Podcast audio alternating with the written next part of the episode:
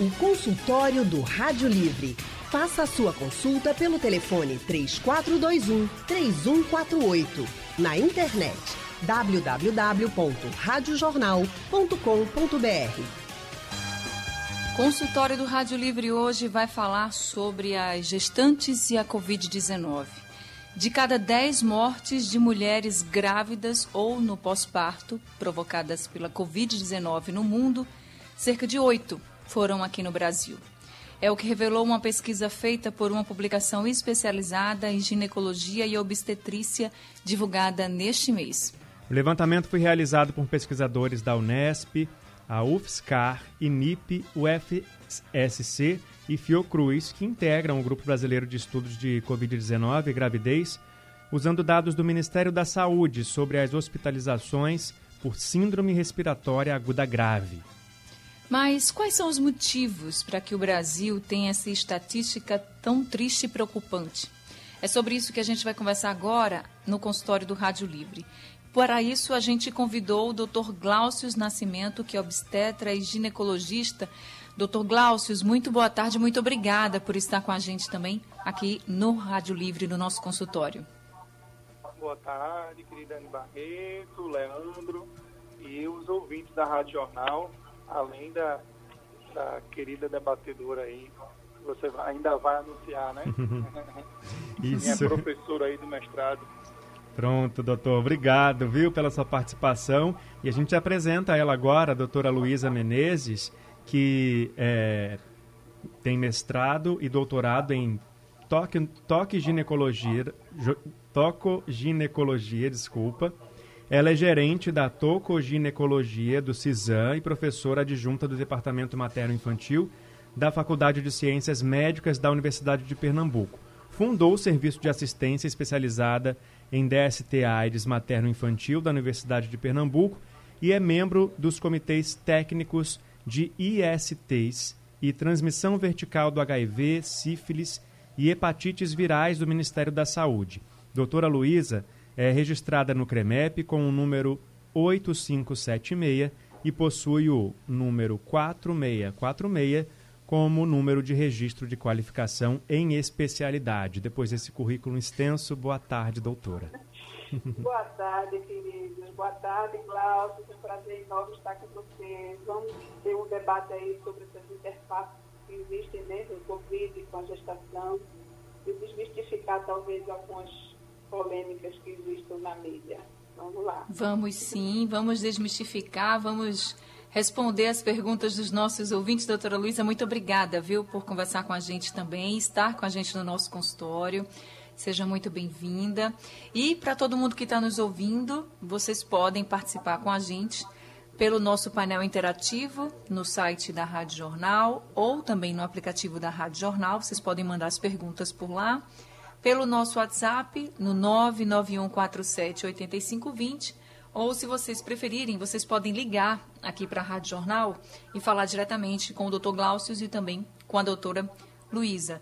Doutor Glaucio, recentemente a gente teve aí a notícia de um segundo alerta da Sociedade Brasileira de Ginecologia e Obstetrícia do Rio de Janeiro, justamente relacionado a esse perigo dessa relação né, entre gestação e Covid-19 e eles colocando que o Brasil é realmente o país onde mais teve mortes de gestantes por causa da Covid-19, a doença provocada pelo novo coronavírus.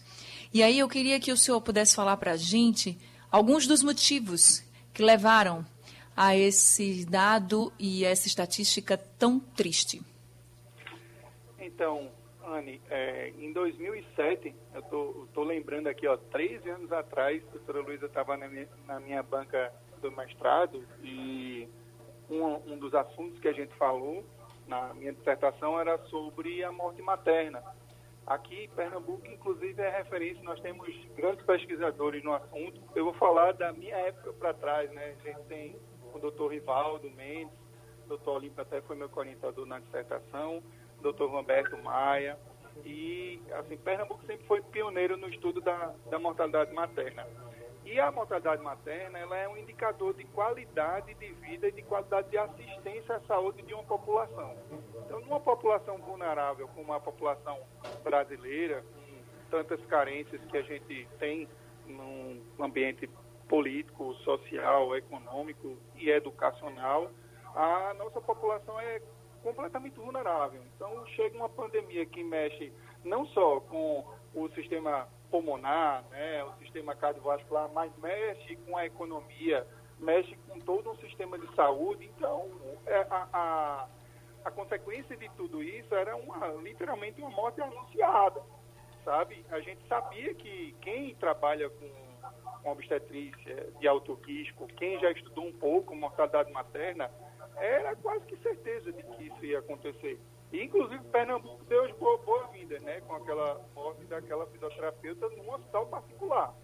Eu fiquei muito preocupado no começo e hoje a gente vê que essa vulnerabilidade pela má qualidade de saúde que a gente tem, pela má qualidade de vida que a gente tem no nosso país, é um reflexo, né? É, é uma consequência a mortalidade materna. Infelizmente, porque são mortes, em geral, completamente evitáveis. A gente tem uns atrasos que a gente chama, né? O atraso da cliente procurar o serviço, né? O atraso em ela se deslocar até o serviço e o atraso do serviço resolver um problema, né? Então, esses atrasos eles precisam ser avaliados com, com cautela, sabe? Certo, Leandro. Doutora Luísa, é, a gente... Pois não. Pois não. não. Eu gostaria de acrescentar, eu acho que Glaucio começou bastante bem, é, mostrando que é, a morte anunciada já está realmente prevista, né?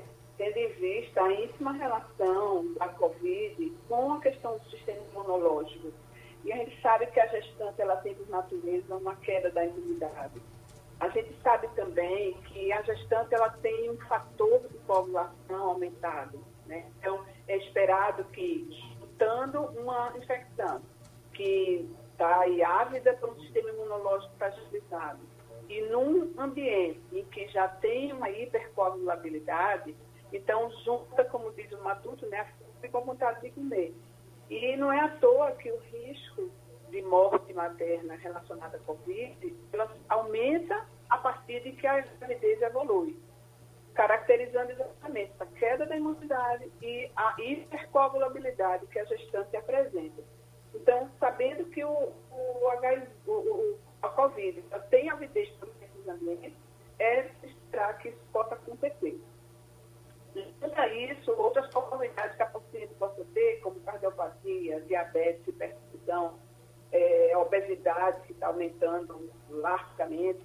E se você tem ainda, somado a isso, um problema respiratório de base, como, por exemplo, a asma brônquica, que, pelo que parece, minha fisioterapeuta que faleceu no serviço privado, ela tinha uma asma de base, mas não quer dizer que tenha que ter uma patologia, uma comorbidade, para que as gravidades de gestação ocorram. Apenas é mais um fator de risco que vai facilitar essa piora nessa, dessa circunstância. Mas o que a gente quer falar, eu acho que o Klaus também quis alertar para isso, é que a gente já vive certas condições potencialmente ameaçadoras de suicídio que são pouco controladas no nosso meio. Né? A gente tem a hipertensão e as hemorragias que são o tripé das mortalidades maternas né, são a causa da mortalidade materna nas principais é, regiões do Brasil. Umas mais, outras menos, mas basicamente giram em torno dessas três. E a gente tem que se lembrar que, por mais que a gente possa controlar a hipertensão, a hemorragia e a sepse, o obstetra, ele come mosca, se é que a gente pode utilizar mais um termo assim, para que o, o, os nossos ouvintes eles se apropriem do que a gente está querendo dizer há um retardo no diagnóstico, principalmente quando se retrata um choque séptico, uma complicação relacionada à infecção e principalmente às tromboses. Né? Muitas dessas mortes elas estão associadas ao choque séptico, a uma trombose sistêmica e muitas vezes as profilaxias, o uso da heparina para prevenir trombose na gestante, ela não é utilizada. Bom, doutora, são, é, são situações que já estão em volta de uma gravidez em tempos comuns e que num tempo de pandemia se agravam. O consultório do Rádio Livre. Faça a sua consulta pelo telefone 3421 3148. Na internet www.radiojornal.com.br. Por que o Brasil concentra a maior parte das mortes de grávidas e mulheres no pós-parto provocadas pela Covid-19? É isso que a gente está discutindo hoje aqui no nosso consultório do Rádio Livre com a doutora Luísa Menezes, que, é, entre tantas outras qualidades do currículo, é gerente de toco, toco-ginecologia do CISAM e professora adjunta do Departamento Materno-Infantil da Faculdade de Ciências Médicas da Universidade de Pernambuco. E também está com a gente o Dr. Glaucio Nascimento, que é médico especialista em ginecologia, obstetrícia e medicina fetal.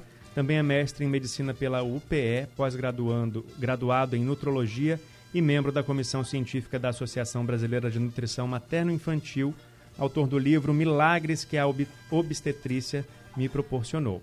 Temos um ouvinte na linha para participar dessa conversa com a gente, é o Carlos de Jardim Atlântico. Boa tarde. Boa tarde, Leandro. Boa tarde, Anne. Boa, Boa tarde, tarde. Doutor, doutor Glaucio e, doutor, e doutora Luísa. Boa tarde, Carlos. Primeiro eu quero elogiar essa equipe da Rádio Jornal, né? A equipe da Rádio Jornal é 10, né? Do início de Geraldo Freire, da turma de Tony lá em cima, de para baixo. Aí vem aqui as, as horas, 10, 4 horas. E esse daí é o consultório que eu mais amo. Então, oh, coisa boa, Carlos. Por muita pessoa Ficamos muito também. felizes. Aí o que, o que eu, eu tava assim, eu tava, eu tava escutando agora há pouco, negócio das escolas, né? Que eu acho que não é o assunto aí não. Eu estou só dizendo. Mas as escolas têm a ver com as mães, e tem muitas mães que é grávida e que tem tá com filho na barriga e com filho de dois anos, três anos, eu acho um absurdo pensar em voltar. Eu acho que tem, ainda tem aí o Enem, bota os meninos do Enem que tem que fazer prova, divide a escola só para eles.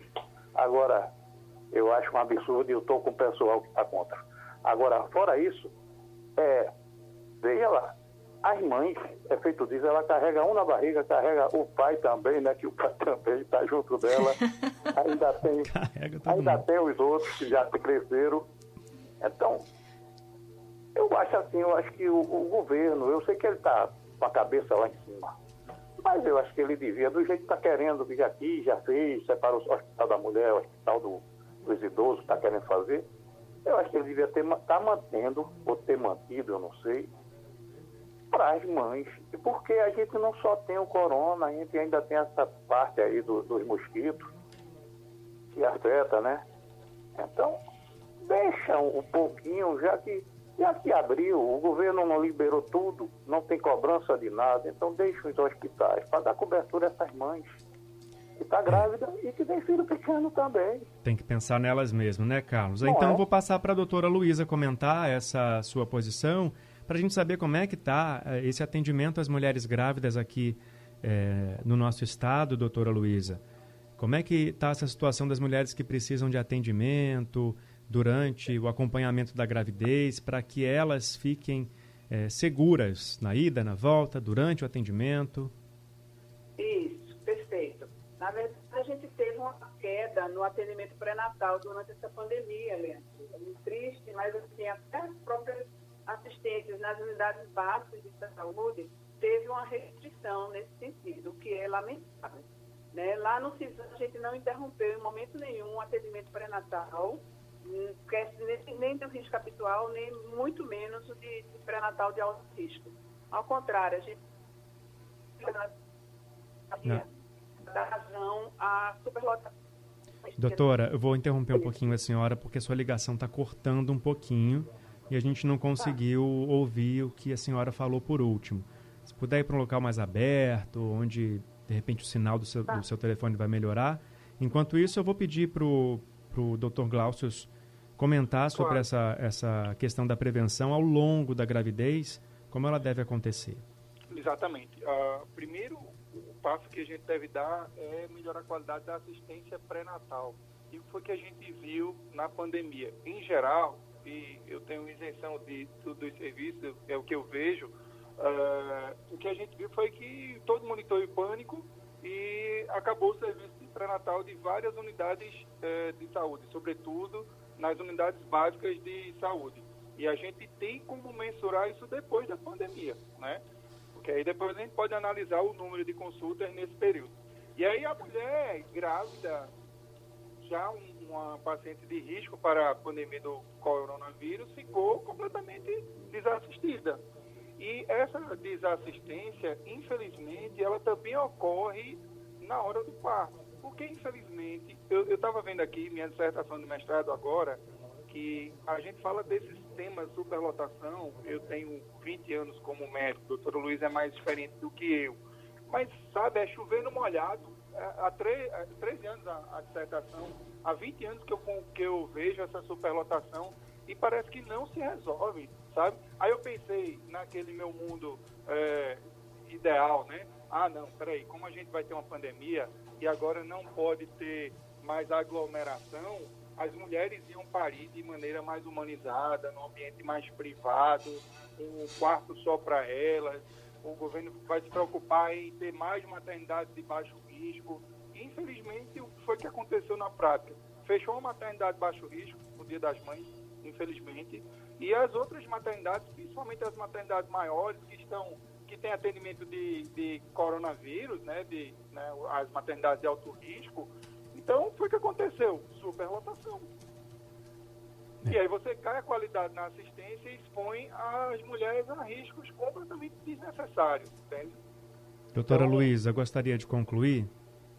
Não, exatamente isso que Cláudio estava falando. É, e eu acho que uma das preocupações do Carlos, o ouvinte que fez a indagação, é com relação à segregação das gestantes. Né? Por, por um lado, elas precisam de assistência e, por outro, elas precisariam se isolar, né? É, e isso é preocupante, porque, a como a gente estava falando, ela é um fator de risco para a Covid.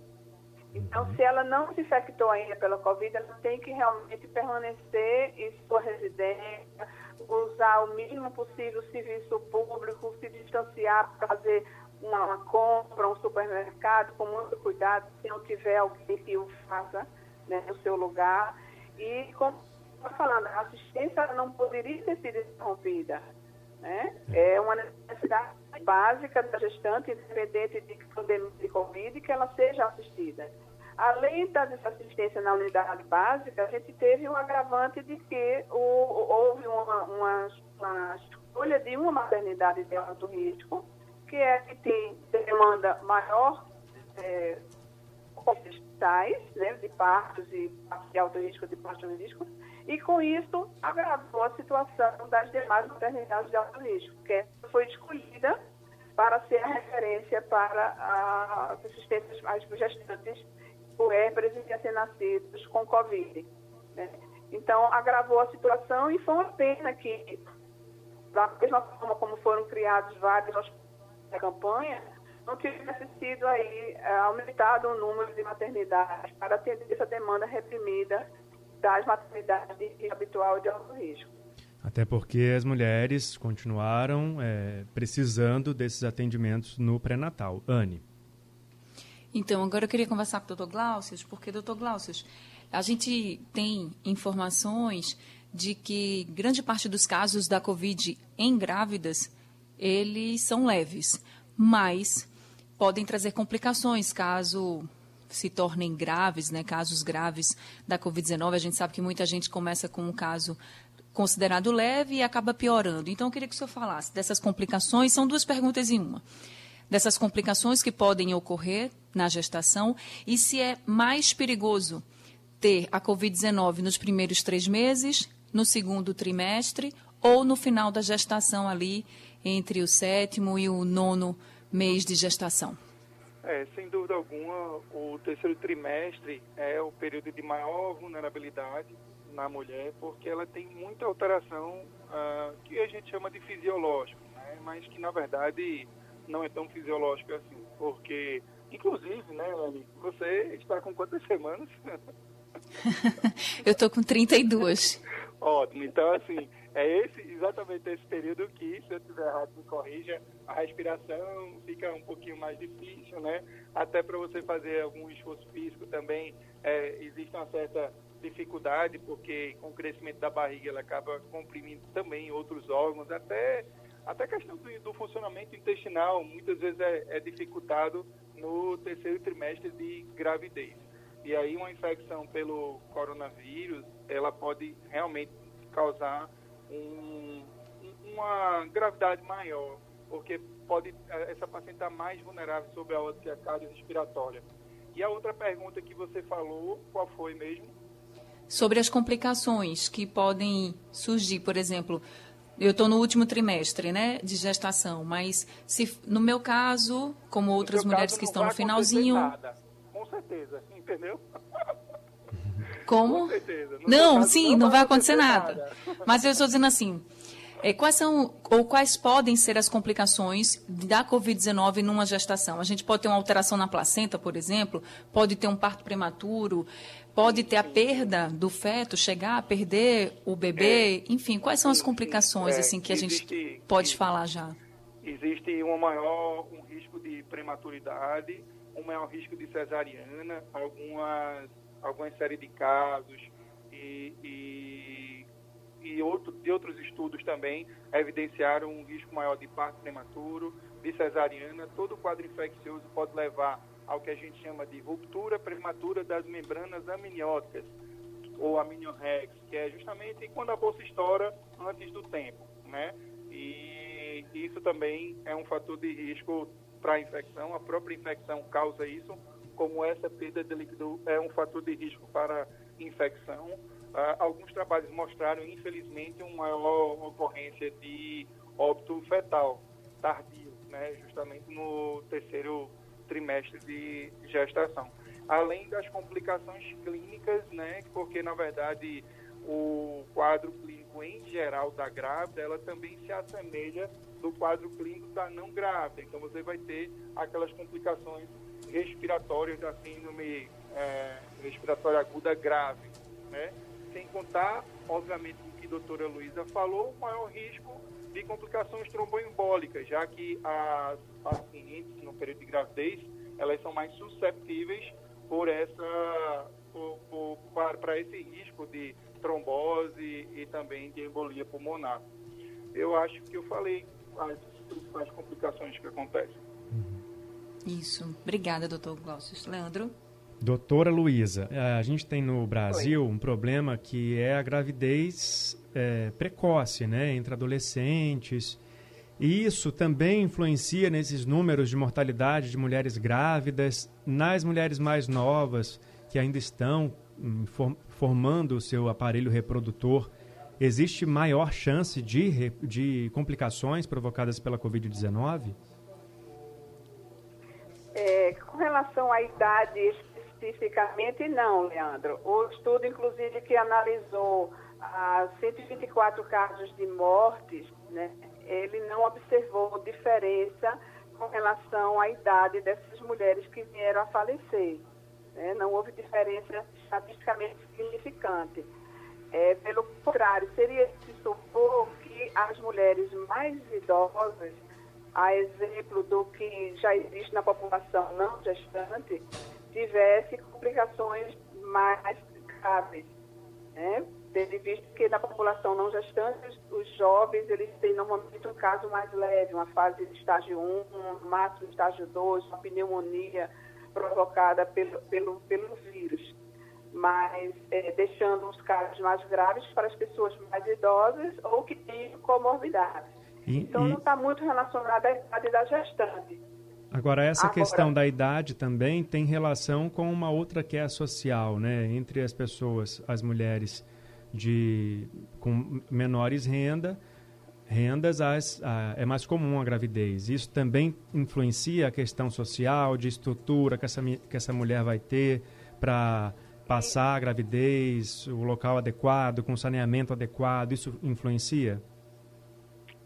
Isso. Veja, há uma certa tendência de ter na, na, na, população de mulheres que faleceram de Covid uma tendência de mulheres pardas e negras, ou seja, população não branca.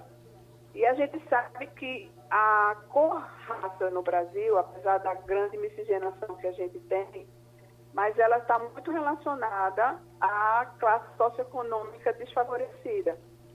Então, supõe-se que essas mulheres com essa tendência estatisticamente significante de serem negras ou pardas, ou seja, não brancas, é, seriam aquelas mulheres que seriam menos desassistidas, mulheres de serviços públicos, onde teriam menos possibilidade de ter recurso a uma UTI materna, né? a gente já sabe que já existe escassez de UTIs nas maternidades, e nas maternidades públicas, maior ainda essa, essa gravidade. Então, isso leva a essa, a essa é, é, ideia de que possa estar havendo uma maior possibilidade de morte e as mulheres menos assistidas.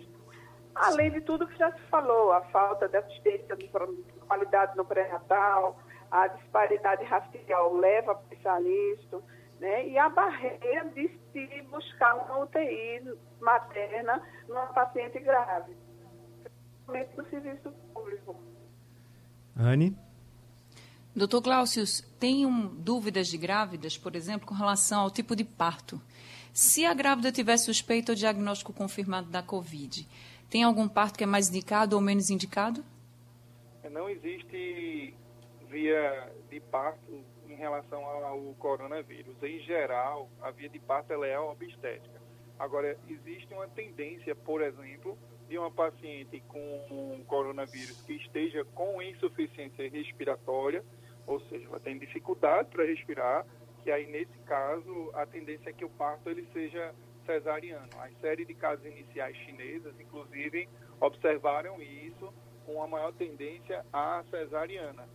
Mas, em geral, a via de parto ela é obstétrica. Eu, eu não gosto muito desse termo. Eu acho que a via de parto ela é da mulher, entendeu? E como a maioria uhum. dos casos eles são leves, então é possível sim o parto normal, sem nenhum problema, até porque, em geral, até pelo risco de infecção, é o melhor parto para toda, em geral, toda a paciente, né? Mas o parto é da mulher, né? Não tem nenhum problema se também, pelo menos esse é o meu pensamento, tá bom? Ah, se ela deseja uma cesariana, eu acho que é um, um direito dela também. A maior violência obstétrica que violência obstétrica que ocorre hoje não é muitas vezes a mulher nem querer parir normal e não conseguir. É, muitas vezes a mulher não conseguir uma cesariana no SUS e também a maneira que ela vai ter o seu parto normal na rede pública. Muitas vezes, como eu falei, enfrentando o problema da superlotação, parindo ao lado de outras pacientes em condições, principalmente aí na pandemia, onde não foi permitido o acompanhante. Então, foi triste a gente verificar alguns partos onde a paciente completamente vulnerável, sem referência do esposo na hora do parto ou da mãe. Mas uh, em relação à via de parto, ela continua sendo via de parto obstétrica. Doutora Luísa, só para a gente encerrar nosso consultório de hoje, peço para a senhora responder bem rapidamente sobre a questão dos testes durante a gravidez ou para quem está planejando a gravidez agora. Qual a importância deles antes, durante a gestação? Perfeito. Veja, se puder programar primeira mensagem. Segundo, para aquela que engravidou e está assintomática, a rigor não há indicação de fazer teste tá? durante a gestação, durante o parto, a menos que queira saber se já teve assintomática e levar uma vida mais tranquila no, no, no tocante ao isolamento social. Agora, aquela mulher que vai entrar na maternidade para parir, os estudos mostram, estudos de países industrializados, desenvolvidos, preconizam um teste que possa ser feito no momento do parto, porque isso vai dar um, um, norte para a assistência obstétrica. Não que vá direcionar para uma cesárea ou para um parto, como o Glaucio falou. A indicação ela vai ser de acordo com a via obstétrica, desejo da paciente e as condições para um parto pelviano. Mas isso dá um norte para assistência do, da equipe, que vai precisar utilizar EPIs mais, mais adequadas, máscara 95, é, face shield, que seriam os protetores faciais, e também no tocante à assistência natal. Bom, então só resumindo, porque cortou um pouquinho, se puder fazer o teste antes, para quem está planejando é importante, ao longo da gravidez. Também pode ser feito para que a grávida fique tranquila e antes do parto, para que a equipe se prepare para fazer é, esse parto, seja ele normal ou seja ele outro que a, que a mulher preferir. Obrigado, viu, doutora Luísa, pela sua participação. Também. Obrigada também pela participação. Um abraço a todos. Obrigada, viu, doutora Luísa, pela participação e orientações. Bom também se o governo garantisse né, esses testes para as mulheres grávidas, como a doutora Luísa falou, principalmente na rede pública de saúde. Seria maravilhoso. Seria aí mais um, um método, uma medida para cuidar dessas gestantes. Doutor Glaucius, muito boa tarde também. Muito obrigada por estar com a gente nesse consultório. E vocês dois sejam sempre muito bem-vindos. Uma boa hora aí para você. Estou torcendo muito por você, essa mulher Obrigada. aí, gestante, trabalhadora, que luta contra a violência né, contra a mulher. E vocês esqueceram de colocar no meu currículo que eu sou fã de vocês, né? Ah. Nós que somos fãs do senhor, doutor Glaucio. Discreto de ouro da, da Rádio Jornal. E um abraço ao vencedor, Marcel Júnior, Haroldo Costa aí, Roberto Queiroz, Ralf e equipe. Muito Tá bem. Ai, Currículo atualizado boa. com sucesso, doutor Glaucio. Obrigado, viu? Obrigada, doutor Glaucio. É um amor. A gente quer muito fã do senhor, viu? Muito obrigada. Parabéns pelo abraço. trabalho também. Fica com Deus. Um abraço a todos aí. Uh. Um abraço também.